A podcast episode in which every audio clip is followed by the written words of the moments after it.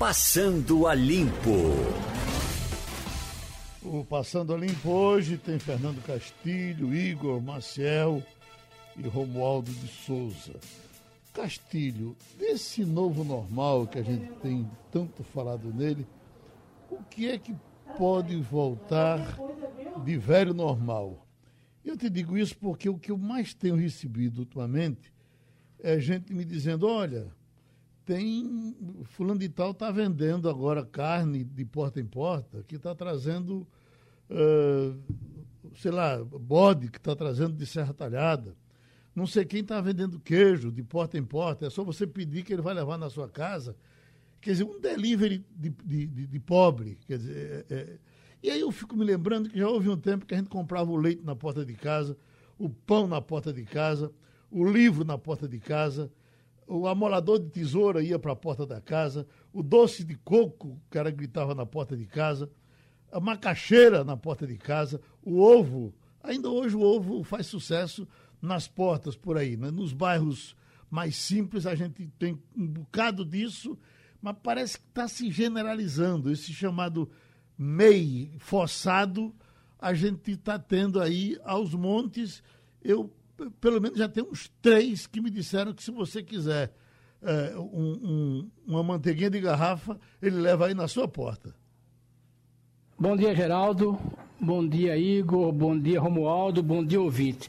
Geraldo, assim como o mundo sempre foi globalizado, o delivery é a coisa mais antiga do mundo. Se você olhar direitinho, quando a gente acompanha na história, esses serviços entregues em casa, eles sempre existiram. O que a gente está observando agora, na minha opinião, é que esses serviços que não eram feitos no tempo do século XX, eles passaram a ficar mais próximos. Por quê? Porque as pessoas passaram a comprar as coisas que estavam mais próximas. A gente lembra que houve um tempo em que todo mundo, no sábado de manhã ou no domingo de manhã, ia fazer compra no hipermercado. Depois, as pessoas passaram a comprar um pouco pela internet. E aí, no fundo, no fundo, você quer receber em casa. Eu acho, Geraldo, que esse novo normal tem uma tendência de você sofisticar o serviço de delivery. Eu estava vendo outro dia uma, uma novela da TV Globo dos anos 80, com Tônia Carreiro, exuberante, ela fazia o papel de uma dona de um bordel, e ela ligava para o cara e dizia assim, fulano, precisamos reabastecer a nossa dispensa. Cesta básica, feijão, arroz, tudinho, né? E o cara ia levar lá no bordel dela, que pela novela ficava em Copacabana. Eu acho que a tendência é que o delivery ficar mais sofisticado. Hoje vem de bicicleta, hoje tem pelo aplicativo, mas eu sempre gosto de lembrar isso. Faz muito tempo que a gente recebe as coisas em casa se está disposto a pagar. Antigamente era porque o menino dava o recado, depois o telefone fazia isso, agora é por aplicativo. Agora, o delivery sempre existiu. A diferença é a inclusão do pacote tecnológico sem você precisar falar com o dono do estabelecimento. Você mora distante do centro, em Brasília, Romualdo, é, e, e, já é perto da área rural. O porta, é, de porta em porta, é, é, é constante aí? Geraldo, aqui é tranquilo. A gente pede desde sushi toda quinta-feira, pede pamonha nas segundas e nas sextas, pede pizza no fim de semana. Olha, tem supermercado. A gente pede, manda a lista para o supermercado e o supermercado entrega em casa, não tem problema. A única coisa, e aí sim, é, isso é preciso é, que o, a SCT, a Empresa Brasileira de Correios e Telégrafos, faça uma atualização. A única coisa que não está funcionando direito aqui em Brasília é essa história toda dos Correios, porque ora funciona, ora não funciona e com a greve de agora piorou ainda. Mas os serviços de entrega em casa funcionam perfeitamente. Aliás, outro dia, Geraldo, eu estava precisando levar a minha cachorra para fazer uma avaliação no, uh, no veterinário. Só que eu não podia ir, porque eu ia ao Palácio do Planalto. Então eu combinei com um tax dog O cara foi lá na minha casa, pegou a cachorra, levou a cachorra lá na veterinária, esperou a, a cachorra ser eh, receitada, devolveu a cachorra para casa e aí eu acertei tudo via WhatsApp. Não precisou nem eu ficar correndo para cima e para baixo, nem eu deixar de trabalhar, portanto, funciona perfeitamente, Geraldo Freire. Eita. Igor Marcel, o correio está lhe fazendo falta? Rapaz, o correio não. Bom dia para você, Geraldo. Bom dia, Romualdo, Castilho. É, a gente, infelizmente, eu estava vendo ontem uma frase que é bem é, interessante em relação aos Correios, dizendo: olha, sabe por que aqui os Correios precisam ser privatizados? Exatamente por isso, porque eles entram em greve e muita gente nem sente falta dele. Então, realmente é muito complicado. Agora, você estava falando dessa história de, da entrega em casa, de como é que funciona isso em cada local. Eu estava na Zona Sul, eu morava na Zona Sul e a gente não via muito isso. Agora, aqui na Zona Norte, aqui na Madalena, quando o, a gente amanhece, 8 horas da manhã, começa a passar carro do ovo, é, macaxeira, tudo que você imaginar. E me lembra muito, você disse que é, vocês estavam falando que é uma coisa muito antiga, Castilho estava dizendo. Eu lembro do poema Evocação do Recife, de Manuel Bandeira, que tem um trecho que fala sobre isso no Recife, né? que ele fala da, da preta das bananas na Rua da União, é, o vendedor de roletos de cano, de amendoim, e o, o preg, os pregões né? com os ovos frescos e baratos, 10 ovos por uma pataca. É bem interessante porque é algo de muito tempo. Eu lembro quando eu era pequeno que a gente recebia lá em Caruaru a gente recebia todo santo dia, chegava o leiteiro numa, é, numa carroça, levava num, num, um pote daqueles de alumínio, levava o leite e todo dia a gente tomava leite direto da, da, do sítio, da fazenda lá de onde ele trazia. E era bem interessante isso. E está voltando de uma forma mais tecnológica. Castilho está certíssimo. E eles se tornavam amigos das pessoas, né? Exato. Já gritava na porta, meu freguês ou minha freguesa. E você já conhecia ele pelo nome. É... Esse, esse que entregava leite, eu tinha 6, 7 anos. Eu lembro do nome dele até hoje, porque na família a gente fala sobre ele. Ó, oh, lembra de Reginaldo que entregava leite? Pronto, era Reginaldo. Eu, vi uma, eu já falei para vocês que eu estava lendo uma discussão antiga que teve no Recife, quando eles foram colocar a água na, nos canos. Porque antigamente se recebia a água na porta e eram os escravos que entregavam. E tinha uma discussão de dois jornalistas importantes aqui, que um era a favor, o outro era contra. Eu nunca esqueço que o que eh, era a favor, o, o que, o que era. Bom, porque ele dizia, o que é que esses escravos vão fazer? Como é que vai ser? E um deles, então, respondeu ao outro: não é melhor que a gente receba água na torneira, eh, receba em casa, pelo cano, do que esses escravos na porta da gente? Dizendo palavrada, entendeu? Então, faz muito tempo que isso aconteceu. E, e a água também era entregue de porta em porta. Ô, Geraldo. Oi. Tem uma coisa curiosa aqui. Eu sou um a, frequentador de feira, eu adoro feira. E com essa pandemia eu deixei de frequentar a minha feira preferida, que é a Feira de Prazeres. E aí outro dia eu passei lá encontrei com o meu fornecedor de farinha, seu Bill. Seu Bill vende farinha no mercado das Mangueiras há 40 anos. Uhum. Aí eu disse, e aí, amigo, tudo bem? Ele disse, por que você não experimentou o nosso delivery? então, é isso aí, né? Eu devia ter experimentado. Já estamos com o professor de Ciência Política Internacional, Thales Castro. Falar um pouco da eleição americana, cada vez mais ela vai esquentando. Professor, eu não sei se já falamos disso, mas uh, uma pesquisa que eu li faz tempo, porque ela foi ainda na, na, na eleição de Obama, na primeira eleição de Obama, e, e, e essa pesquisa mostrava que uh, uh, o brasileiro uh, se interessava mais pela, pela eleição dos Estados Unidos do que pela eleição do Brasil. Depois, com o passar dos tempos, a gente teve pesquisas que davam Obama com uma popularidade no Brasil acima do, do, do, administrador brasileiro. Uma coisa interessante. Então, essa ligação nossa com os Estados Unidos, até porque a informação americana chega aqui com muita facilidade, e ontem foi um dia uh, de, quente nos Estados Unidos, com Bill Clinton voltando a falar, com Michelle Obama voltando a falar. Nós Será que vamos distensionar um pouco o nosso clima de eleição aqui e acompanhar com um pouco mais de ansiedade a eleição americana? Muito bom dia, grande comunicador Geraldo, bom dia a todos os articulistas e comentaristas aí presentes, bom dia a todos os ouvintes da Rádio Jornal. Eu começo pela tua última pergunta. É, sim, nós vamos acompanhar com muita atenção os desdobramentos eleitorais dessa corrida à Casa Branca de maneira muito acirrada, cuja eleição deve se dar no dia 3 de novembro.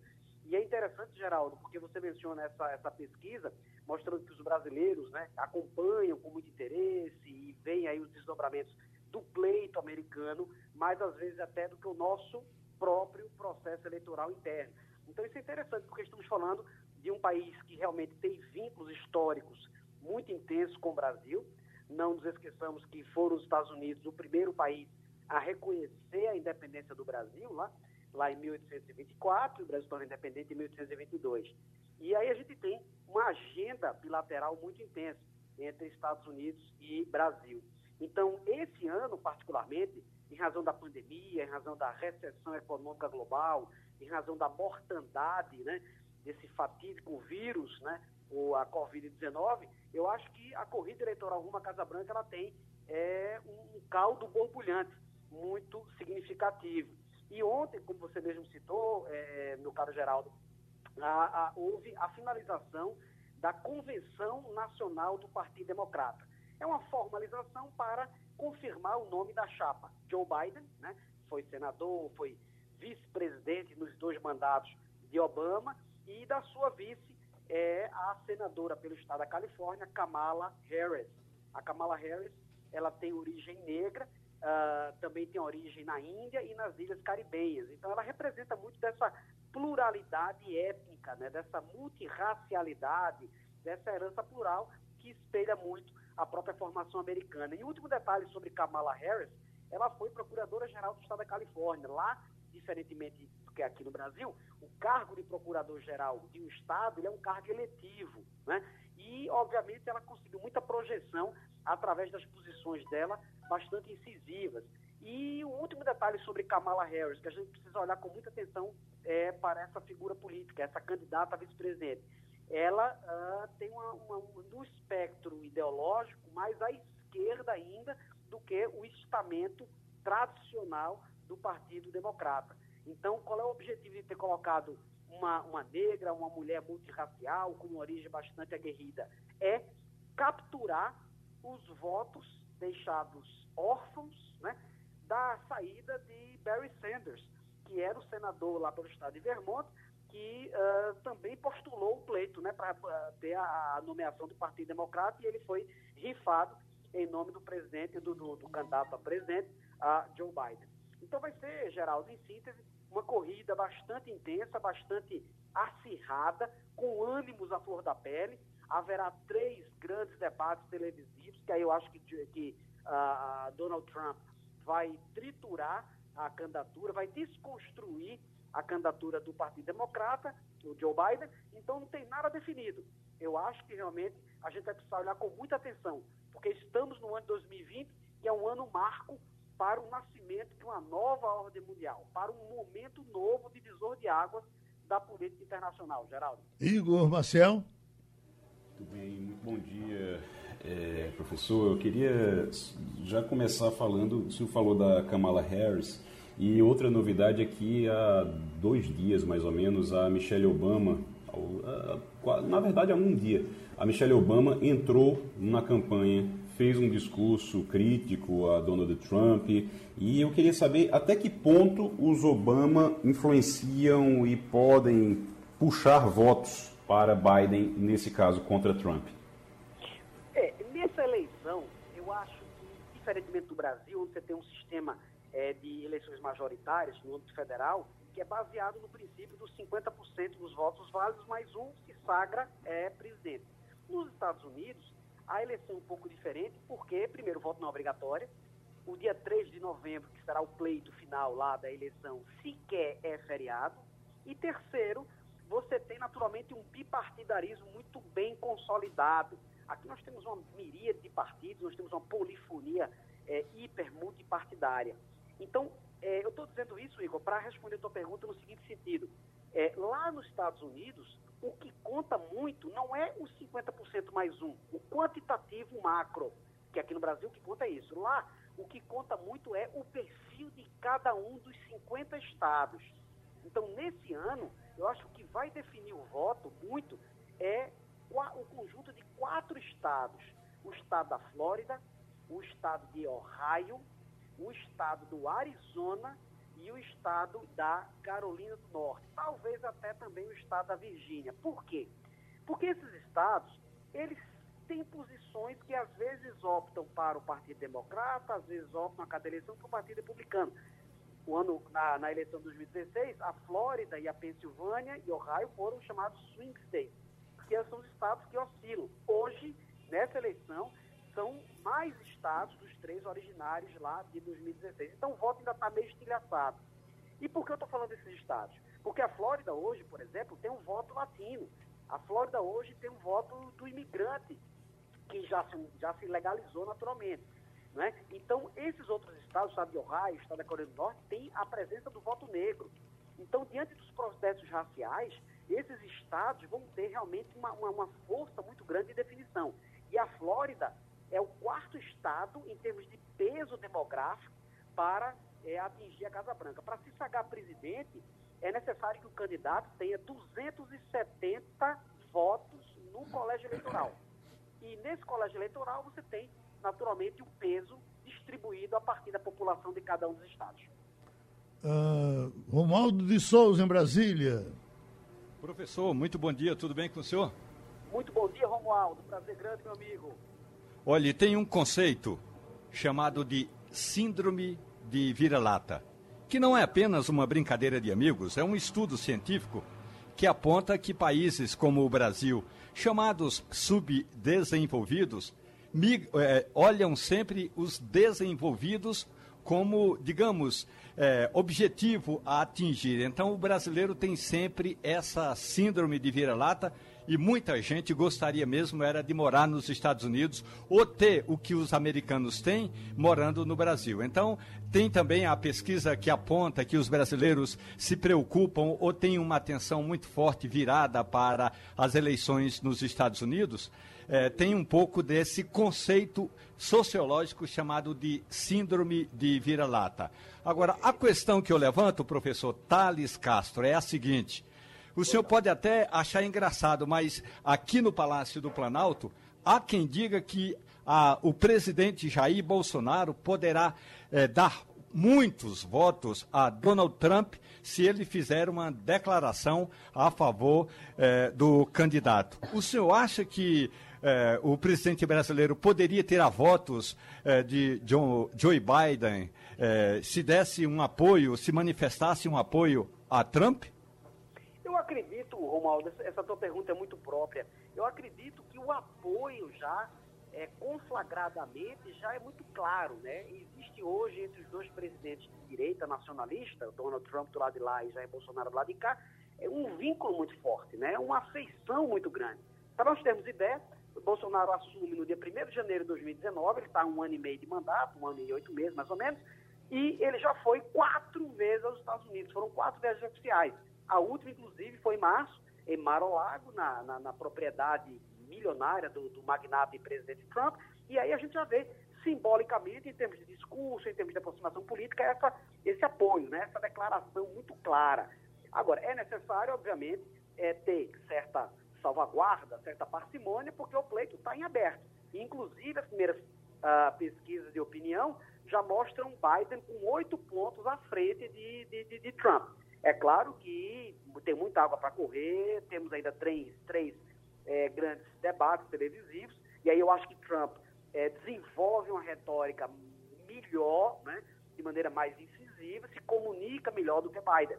Então, uh, em termos de aliança, Romualdo, eu acho que isso já foi deflagrado. Pode isso tirar votos do Biden?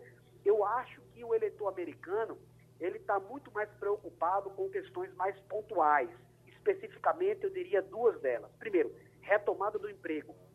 Esse vai ser um, um tema fulcral dentro da, da campanha eleitoral americana. E segundo, tentar curar as feridas, sanear as chagas dos problemas profundos raciais nos Estados Unidos. Né? Nós não podemos esquecer que há dois meses, no estado de Minnesota, houve aquele assassinato horrendo não é, do, do Floyd, e aquilo reverberou numa série de protestos dos Estados Unidos todo. Então, essas duas questões estarão na pauta: retomada da atividade econômico-laboral e questões raciais, questões de reintegração serão importantíssimas nesse pleito. Fernando Castilho. Bom dia, professor. Eu Castilho, tenho uma curiosidade sobre o que a gente chama, né, que a imprensa chama de cinturão de ferrugem, que é Isso. é aqueles estados lá do Nordeste, é, Pensilvânia, Ohio, Michigan e Wisconsin, onde é, Donald Trump é, é, conseguiu montar sua, sua vitória. E a imprensa tomou um grande furo porque não prestou atenção nisso e a gente achava que Hillary Clinton ia ganhar a eleição e ele foi forte nesses quatro estados aí em 16. Ele voltou a fazer campanha forte nesses estados. O senhor acha que mais uma vez o chamado cinturão de ferro pode é, ele reeleger o presidente ou nós temos fatos novos? Eu acho que o, o cinturão de ferro, o cinturão da ferrugem, como você muito bem aludiu, Castilho, será importantíssimo. Inclusive, neste cinturão, estão dois estados que eu citei. A própria Pensilvânia, eu morei lá muitos anos, e o vizinho à Pensilvânia, que é o estado de Ohio, onde tinha uma base da indústria siderúrgica. Essa indústria siderúrgica declinou nos anos 90, em razão da competitividade externa. Então, ali você tem Pensilvânia e Ohio, conjuntos quase 48, mais ou menos, votos do colégio eleitoral. Então, sim, ali você tem uma base de retomada econômico-produtiva muito grande. E Trump tem um apelo muito grande sobre esses dois estados. Então, acredito que sim.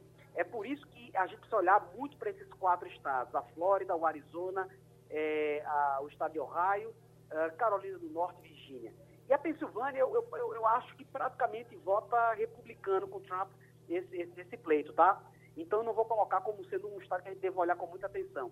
Então, certamente, eu acho que essas questões de retomada econômica, de, de, de, de empregabilidade diante da, da Covid-19, eu acho que terão um peso maiúsculo não é, nesse, nesse pleito. Pronto, a gente ouviu com prazer mais uma vez o professor de política internacional Thales Castro, passando a limpo, agora recebe o presidente da Associação Nacional de Jornais, Marcelo uh, Heck, e vamos conversar. Ontem, inclusive, ele figurou no Jornal Nacional, já tratando de coisas que a gente certamente vai tratar por aqui hoje. Mas com relação ao combate à fake news e valorização do jornalismo profissional. É, presidente, de princípio, uma coisa que é interessante é que nós não temos nem de perto a unanimidade eh, eh, nacional contra fake news, contra a mentira. Eu lhe pergunto, nada mais junta esse país? Nem o combate à mentira pode nos juntar? boa pergunta. Bom dia, Geraldo. Bom dia aos amigos da Rádio Jornal do Comércio, Fernando, Igor, Romualdo, que estão aí também.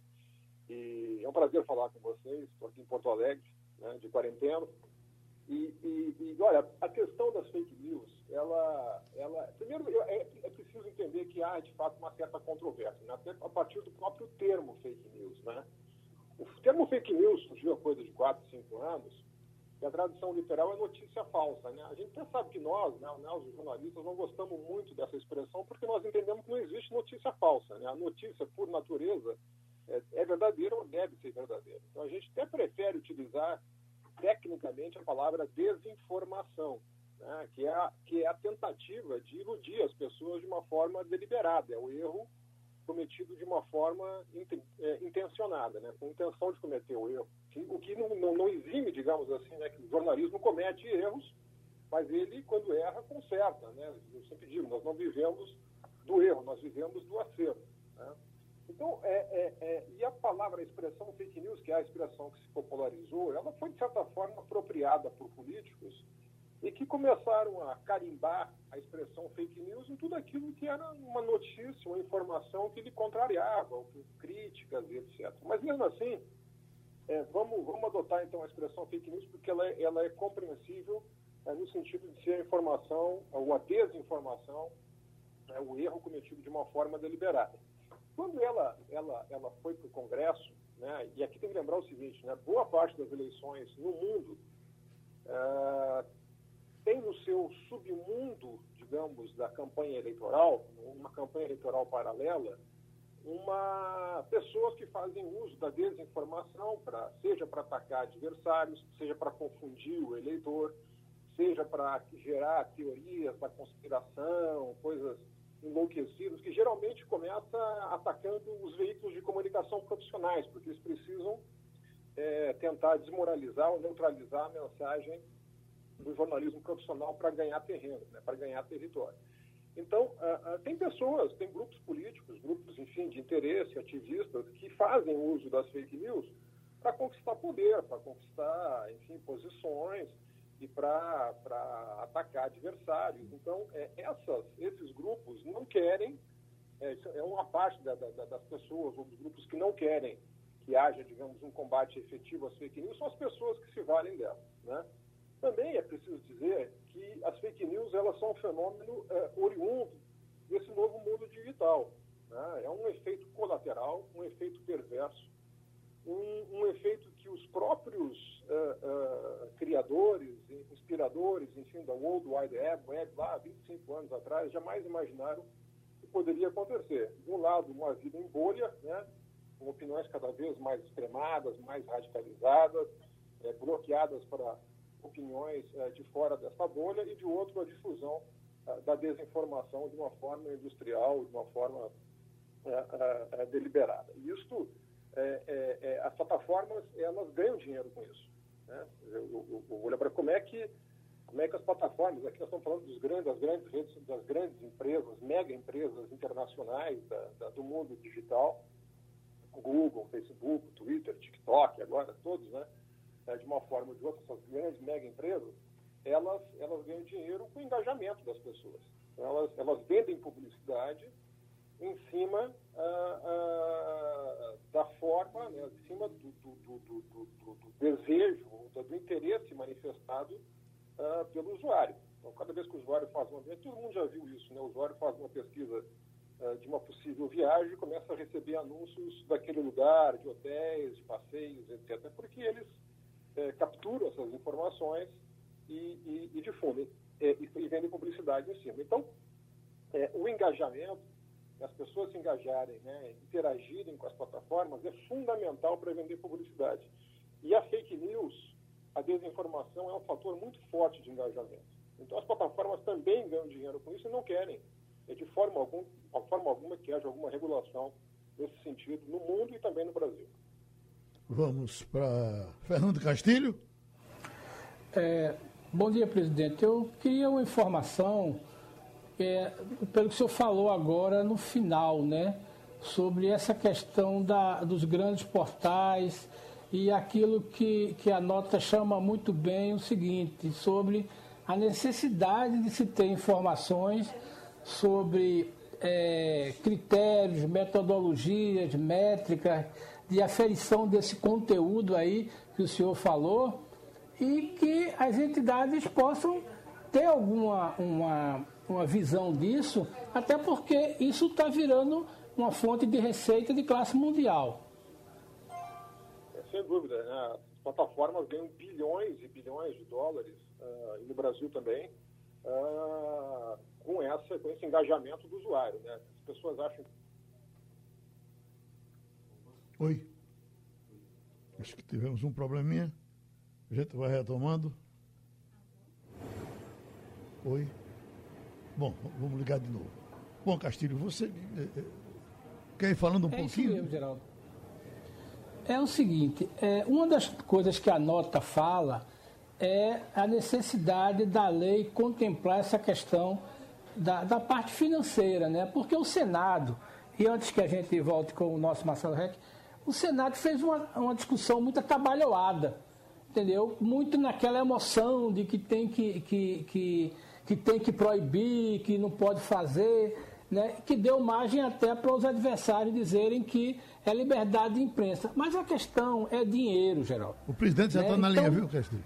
Pronto, vamos lá. Pois não, presidente? Que eu estava dizendo, então, é o seguinte, as pessoas dão suas informações para, para, para, as plataformas, cada vez que ela dá um like, cada vez que ela compartilha algum conteúdo, cada vez que ela faz uma busca no motor de busca, num search, ela está dando informação. Né? E aquela informação toda é, é, é, é, é corrigida, compilada pelo, pelo, pelos algoritmos, né? E é devolvida em forma de publicidade dirigida de modo que torne a publicidade uh, uh, uh, mais eficaz possível. Então, isso vale bilhões? As informações das pessoas, os desejos, os interesses mais íntimos delas valem bilhões e as pessoas não isso de graça, eles nem se dão conta é, do que estão fazendo. Esse é o modelo de negócio das plataformas.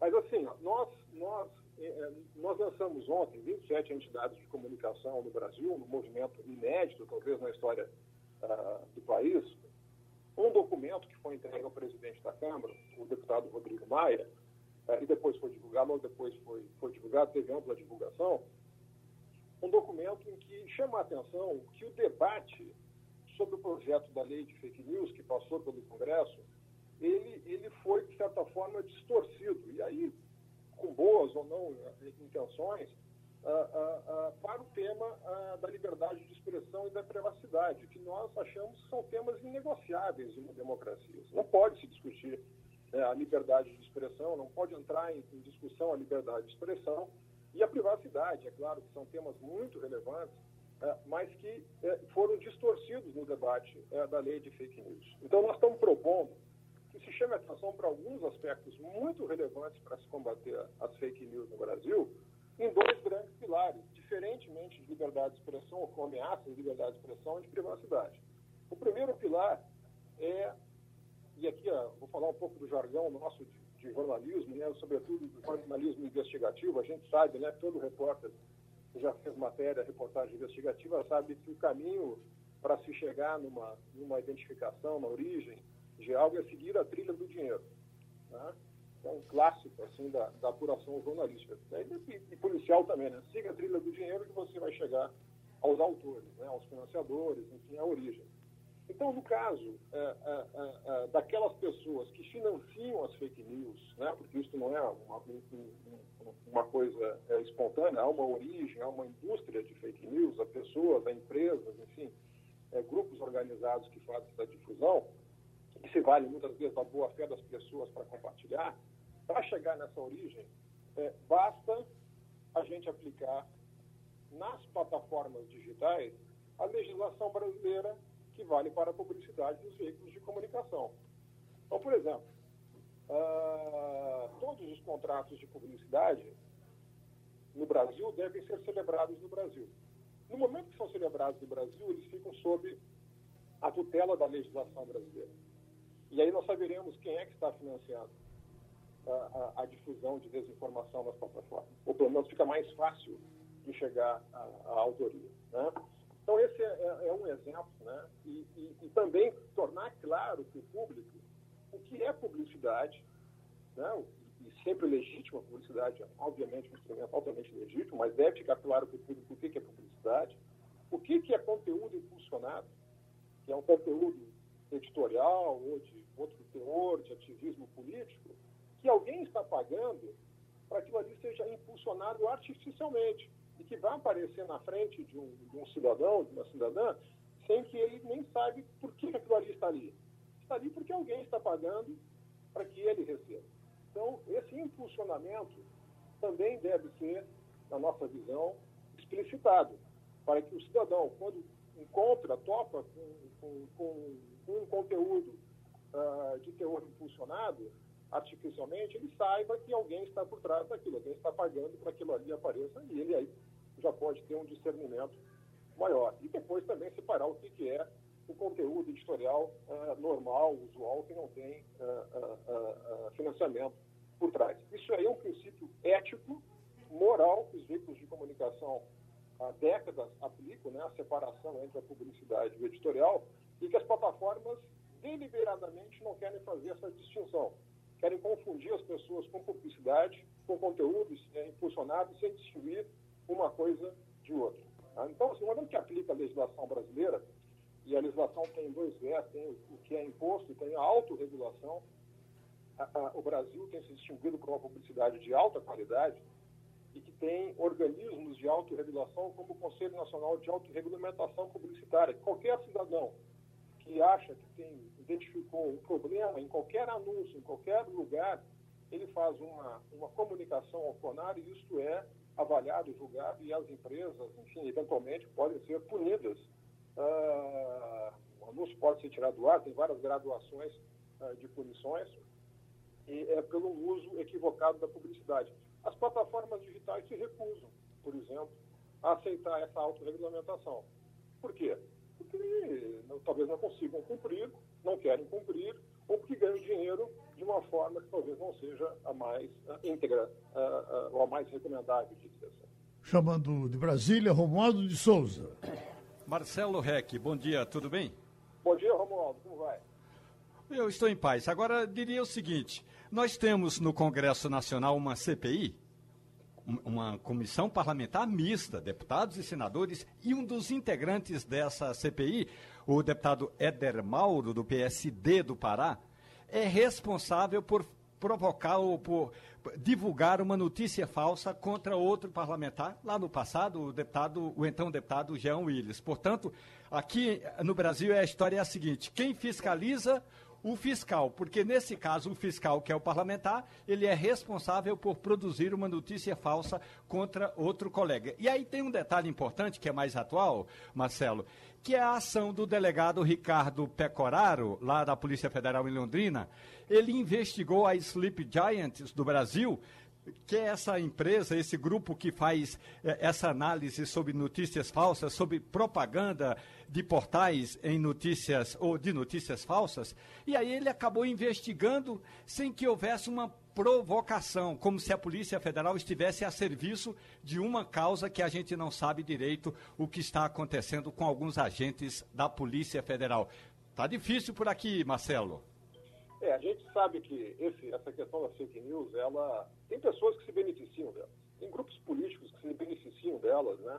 E eu, para estar não falar de uma maneira mais distante, eu, eu, eu atuo em várias entidades internacionais também e acompanho já há muitos anos o que acontece em outros países. Por exemplo, nas Filipinas, com a eleição do Rodrigo Duterte em 2015, antecedeu inclusive a eleição do Donald Trump em alguns meses nos Estados Unidos, ele fez uso uh, aberto do lado das fake news e do outro da, dos, dos, ataques, agressões de altíssima hostilidade contra a imprensa e contra jornalistas, o que é parte desse processo, porque para a fake news ganhar terreno, ela precisa tentar desmoralizar, neutralizar a mensagem do jornalismo profissional, que é a da busca da verdade, que é a técnica da apuração, que é a exposição da realidade.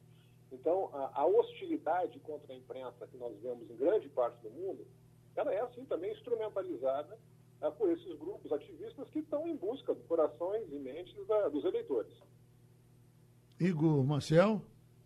Marcelo, bom dia. A gente, é, o Romualdo citou agora o Sleep Giants, que é um grupo que tem, faz, através de uma conta no Twitter, eles fazem algo que é parecido, pelo menos, com o que está sendo proposto agora, mas por outra vertente. Eles, na verdade, eles fazem uma exposição das empresas que anunciam nesses sites que divulgam desinformação.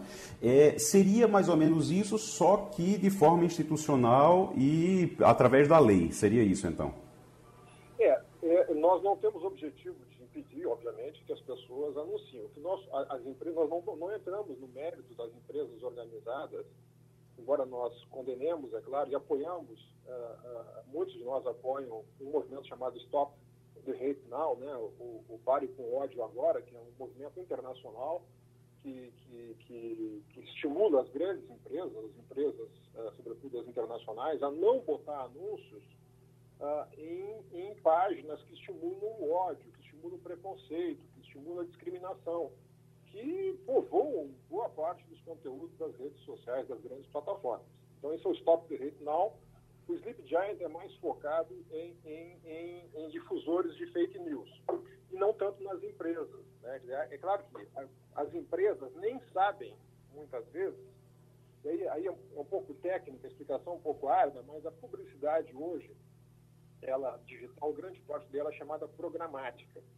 A pessoa contrata digamos, um pacote de anúncios. Esses anúncios, por uma por uma série de critérios, algoritmos matemáticos, ele é espalhado, às vezes, por centenas, milhares de páginas, né? de modo que atinja aquele público pretendido por aquela mensagem.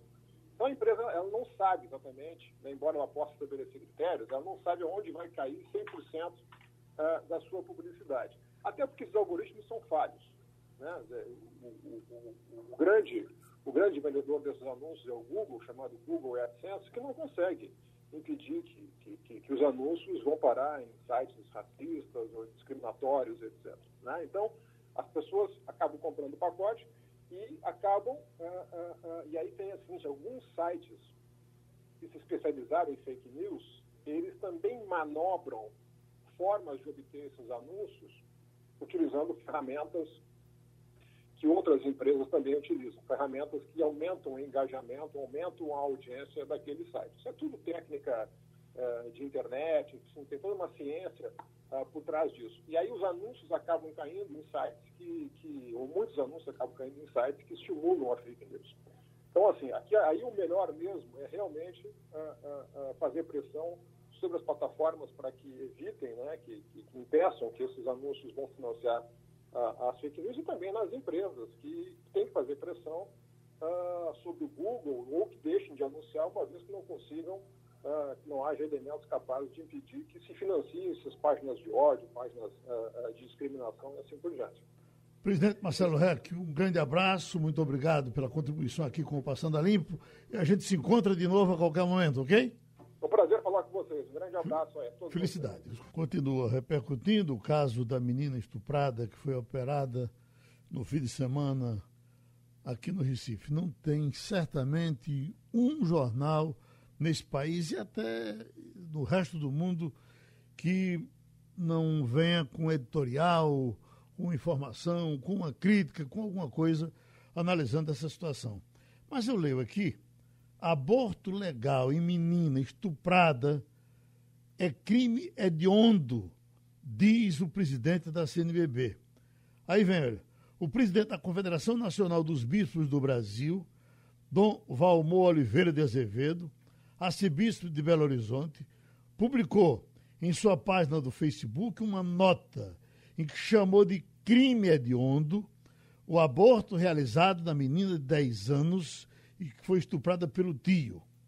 Lamentável presenciar aqueles que representam a lei e o Estado com a missão de defender a vida, decidirem pela morte de uma criança de apenas cinco meses, cuja mãe é uma menina de 10 anos. Ô Romualdo de Souza, você por muito tempo lidou com, com, com os bispos, com, com os padres. Isso, na verdade, é uma, é uma facção. Nós temos, eu acho que o, o, o bom senso ainda não chegou na maioria da igreja. Então vamos. Igor Marcel.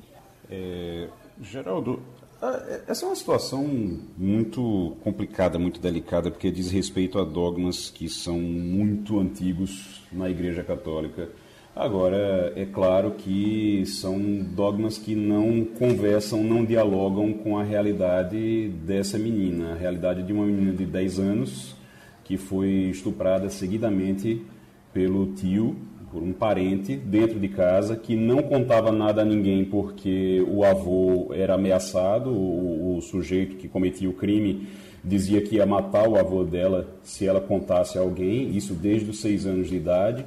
Então, é, é realmente uma situação muito difícil, não é fácil. Você imagina, a gente tem que pensar no sofrimento dessa menina, é uma criança que está sofrendo e sofrendo muito ali, mas o pior de tudo é você ver uma situação que já é constrangedora, que já é difícil, que já é uma tragédia para uma criança, você vê isso ser utilizado politicamente como foi no fim de semana por é, deputados e vereadores e outros é, pré-candidatos, inclusive, que correram para o hospital para fazer confusão, tanto de um lado como do outro, mas correram para fazer confusão, para tentar gravar stories na, no, no Instagram e tentar aparecer para os seus eleitores. Isso é uma tragédia também. E a, piora ainda mais a situação dessa menina. Você imagina o que ela sofrer durante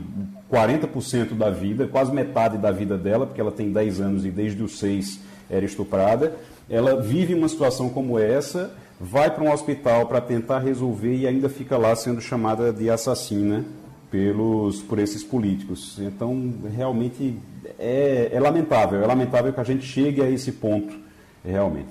Aqui, Fernando Castilho, o que a gente observa aqui no Recife, inclusive lá pelo hospital, pelas fotos que a gente tem recebido, é que teve aquele momento, mas depois aqueles assodados saíram de perto e você tem hoje quase uma unanimidade que uh, sofreu com isso, mas aceitou como a melhor solução. Isso é verdade. Eu só queria. A gente estava falando agora há pouco com o Marcelo, né? Sobre essa questão dos motores de busca. E Igor falou aí que muitos influenciadores e até políticos, né, candidatos a cargos eletivos, foram para frente do hospital gravar lives, oito deram depoimentos, né? E curiosamente, na medida que você está na rede, você vai ganhar dinheiro com essa sua posição, porque você vai ter um tracionamento de audiência. Então teve gente que se ofereceu para ajudar, gente que protestou, e na máquina do, da, da internet alguém vai ganhar dinheiro só com esses cliques. Mas eu queria lembrar duas coisas antes de falar do que você perguntou. Só a posição do, do, do bispo, né, do cardeal. O direito canônico, Geraldo, diz expressamente, diz o seguinte, interromper a gravidez em qualquer estágio e por qualquer motivo é crime e ocasiona a excomunhão automática. Então a posição do bispo é em função dessa legislação. Não vai muito em função do artigo do Código Penal que diz que é, condena a interrupção da gestação. Agora, felizmente, Geraldo, a sociedade do bem, né, que a gente pode dizer, ela reagiu de uma forma muito enfática. Tão enfática que ontem a gente viu na, na, na frente do hospital que aqueles grupos diminuíram, se retraíram. Né? Porque não é, não, com todo respeito ao direito canônico, com todo respeito ao direito brasileiro, não é normal o que aconteceu. A gente tem que se dignar com isso. Né? E aí a lei prevê esse tipo de coisa. Eu fiquei muito feliz quando vi aqueles cartazes, porque aquilo ali, ninguém pediu aquilo, quem colocou aquilo ali é, colocou como um gesto de carinho, de acolhimento com a criança. Eu acho que a palavra que a gente pudesse usar com essa criança é de acolhimento. E o que a gente viu é, durante esses dias desses aproveitadores foi de interesses que a gente pode passar duas horas discutindo aqui. Mas eu acho que a palavra certa, Geraldo, é que como a gente pode acolher, mesmo que distante, essa criança e não só ela, mas as milhares de crianças que são abusadas e que são obrigadas a fazer aborto no Brasil. Romualdo Souza, só repetir a manchete do Estado de Minas, que é essa. Aborto legal em menina estuprada é crime hediondo, disse o presidente da CNBB. Lhe surpreende isso? Absolutamente. Agora, o que a Igreja Católica não pode fazer é achar que o direito canônico está acima do Código é, é, Penal brasileiro ou acima do Estatuto da Criança e do Adolescente. Portanto, prevalece a lei brasileira. E aí o que a CNBB diz para mim, nesse quesito, é apenas chover no molhado. Da mesma forma como as declarações da ministra Damares Alves, do Ministério da Mulher, da Família, dos Direitos Humanos, que no, no fundo, no fundo, o Estado brasileiro, representado por esse grupo da ministra Damares Alves e os seguidores da Damares Alves, como a Sara Giromini, esse grupo, Geraldo, acha que agora porque eles estão comandando o país, nós temos que retroceder, rasgar o Estatuto da Criança e do Adolescente. É por isso que o Ministério Público Federal abre agora a investigação para apurar quem vazou os dados da família, do endereço dessa criança e o que deve e qual vai ser a responsabilidade criminal, principalmente de Sara Giromini, que publicou nas redes sociais, nos perfis dela, no Twitter, no Facebook e depois no YouTube, esse endereço, o contato da família e da menina. Portanto, isso o Ministério Público Federal tem que arrochar esse grupo de gente reacionária que age dessa forma do ponto de vista que expõe a a, a, menina que está, que nesse caso é vítima desse, desse conceito ideológico de alguns, de alguns políticos, como bem lembrou o Igor, e desse conceito ideológico de algumas igrejas, como destacou o Castilho. Portanto, nesse quesito, eu estou a esperando a apuração do Ministério Público Federal para responsabilizar criminalmente quem divulgou esses dados, quem repassou esses dados para Sara Giromini, porque se ela está em prisão domiciliar aqui em Brasília, quem é que foi lá e pegou o endereço da menina e passou para Sara? Isso é fundamental que a sociedade brasileira também fique sabendo, Geraldo. Romualdo, ficando ainda com você em Brasília, TSE ah. rejeita criar punição por abuso de poder religioso nas eleições. Essa foi uma decisão de ontem à noite. Já era esperada, Romualdo? Olha, o problema é que toda essa decisão, Geraldo, o ministro Luiz Edson Fachin, que, é o que era o relator desse caso, aliás, o caso trata de uma vereadora da cidade de Lusiânia, no interior de Goiás, uh, Valdirene dos Santos, do PRB, que na eleição passada, ela era, e ainda é, pastora da Igreja Assembleia de Deus, fez campanha em nome dela para uh, dentro da igreja. Aí a oposição foi lá, entrou com uma ação, ela perdeu o mandato e somente ontem foi julgado no Tribunal Superior Eleitoral. O que o ministro Edson Fachin eh, escreveu no voto dele diz que nesse quesito, quando o pastor, o padre, o religioso pede voto, faz campanha dentro da igreja, diz o ministro, é uma espécie de extorsão do consentimento, fazendo com que haja um direcionamento abusivo para uma determinada candidatura. Mas aí o ministro Luiz Edson, uh, Luiz uh, Roberto Barroso, uh, diz o seguinte, Geraldo: a legislação eleitoral já prevê que é proibido fazer campanha dentro da igreja, que é proibido a igreja fazer doação, portanto, não me surpreendeu, não. O que me surpreendeu foi o, a Justiça Eleitoral uh, passa quase quatro anos para julgar um processo. Aí acaba que a vereadora que foi eleita quatro anos atrás ficou sem mandato. Vai assumir agora por três, quatro meses, Geraldo. Igor Marcel, esse era o resultado esperado? Esse era o resultado esperado. O esperado já estava bem dividido, até o, ficou muito tempo parado, como disse Romualdo, quase quatro anos para poder ser decidido isso, é um absurdo, mas o que mais se esperava era a repercussão. Hum, realmente não vai ter repercussão da forma como se imaginava. Agora, é precisa, já tem lei para isso, já é proibido fazer é, campanha dentro de igreja, então precisa ter uma fiscalização maior em relação a isso. Não pode fazer campanha dentro da igreja, não pode utilizar, como é nesse caso específico dessa vereadora, ela reuniu os pastores da igreja e pediu para que os pastores pedissem voto para ela na, na igreja, na, na pregação. Então é, é algo que deveria ser fiscalizado realmente. Tudo bem que não tem uma lei específica para isso, não tem um dispositivo específico para isso, mas se já existe a lei, precisa ser é, cumprida e fiscalizada. Romualdo, é, a gente falou ontem do adiamento daquela, é, daquele rolo com Dallagnol e eu estava pegando informação hoje de manhã, dessa informação dizia que, já que a gente falou em demora, em procrastinação, que esse negócio de Dallagnol já foi, já foi adiado 40 vezes. Pois é, Geraldo, 41 vezes, para ser mais preciso. O Conselho Nacional do Ministério Público eh, adiou 41 vezes o julgamento, e aí no caso é aquele específico, né, Geraldo? Uhum. Uma ação do ex-presidente Lula contra o procurador Deltan Dallagnol, naquela história em que ele apresenta um PowerPoint um PowerPoint que, aliás, muito mal feito, que se fosse feito por um aluno meu, eu reprovaria. Aquela coisa é, bem, é, bem mequetrefe, para usar uma expressão eh, de que gostava muito o ministro Joaquim Barbosa, que coloca o nome do Lula no centro e aí várias bolinhas em torno do Lula e aí fala assim da reação do Lula, da expressão de, da expressão do sentimento, o que mais? Maior benefício, quem foi que recebeu mais benefício, menos benefício. Portanto, eh, Pode até ser que eh, até aqui a justiça disse que Lula é corrupto. Até aqui tudo bem, todo mundo concorda com isso, pelo menos quem está de acordo com esse julgamento.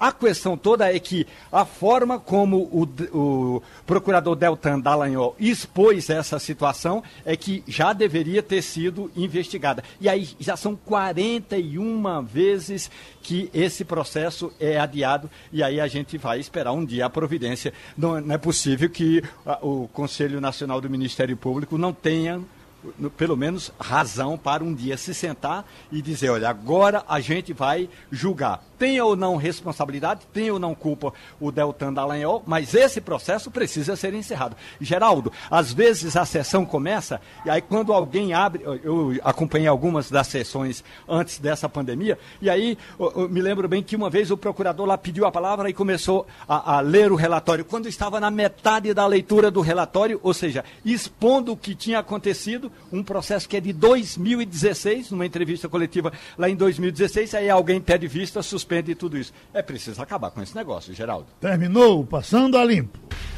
Passando a limpo.